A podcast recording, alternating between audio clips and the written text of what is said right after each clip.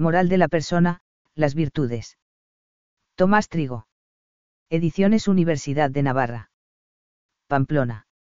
Manuales Instituto Superior de Ciencias Religiosas. Presentación.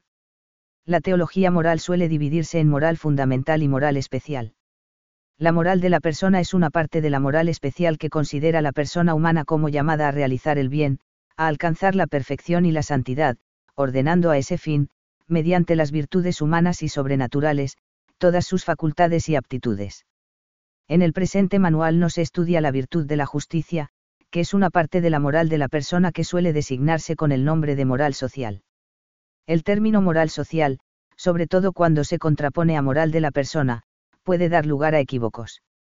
En realidad, toda la moral es moral de la persona, pues el sujeto moral es siempre una persona y sus actos morales son actos de una persona. Y a la vez, toda la moral es moral social, pues no existe acción personal por íntima que sea que no tenga una repercusión en los demás. Tampoco se estudian en este manual las virtudes sobrenaturales, objeto de la moral teologal.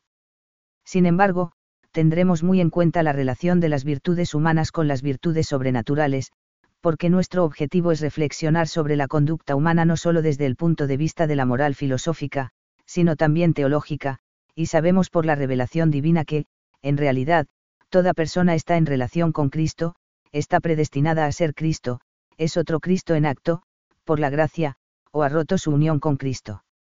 La persona de la que tratamos en este escrito es la persona real, creada por Dios para hacerla partícipe de su felicidad por el amor y el conocimiento, caída por el pecado original, redimida por el amor de Cristo, elevada a la condición de hija de Dios. Una persona que está llamada a identificarse con Cristo, a ser Cristo, y a continuar en el mundo la misión de Cristo en la Iglesia.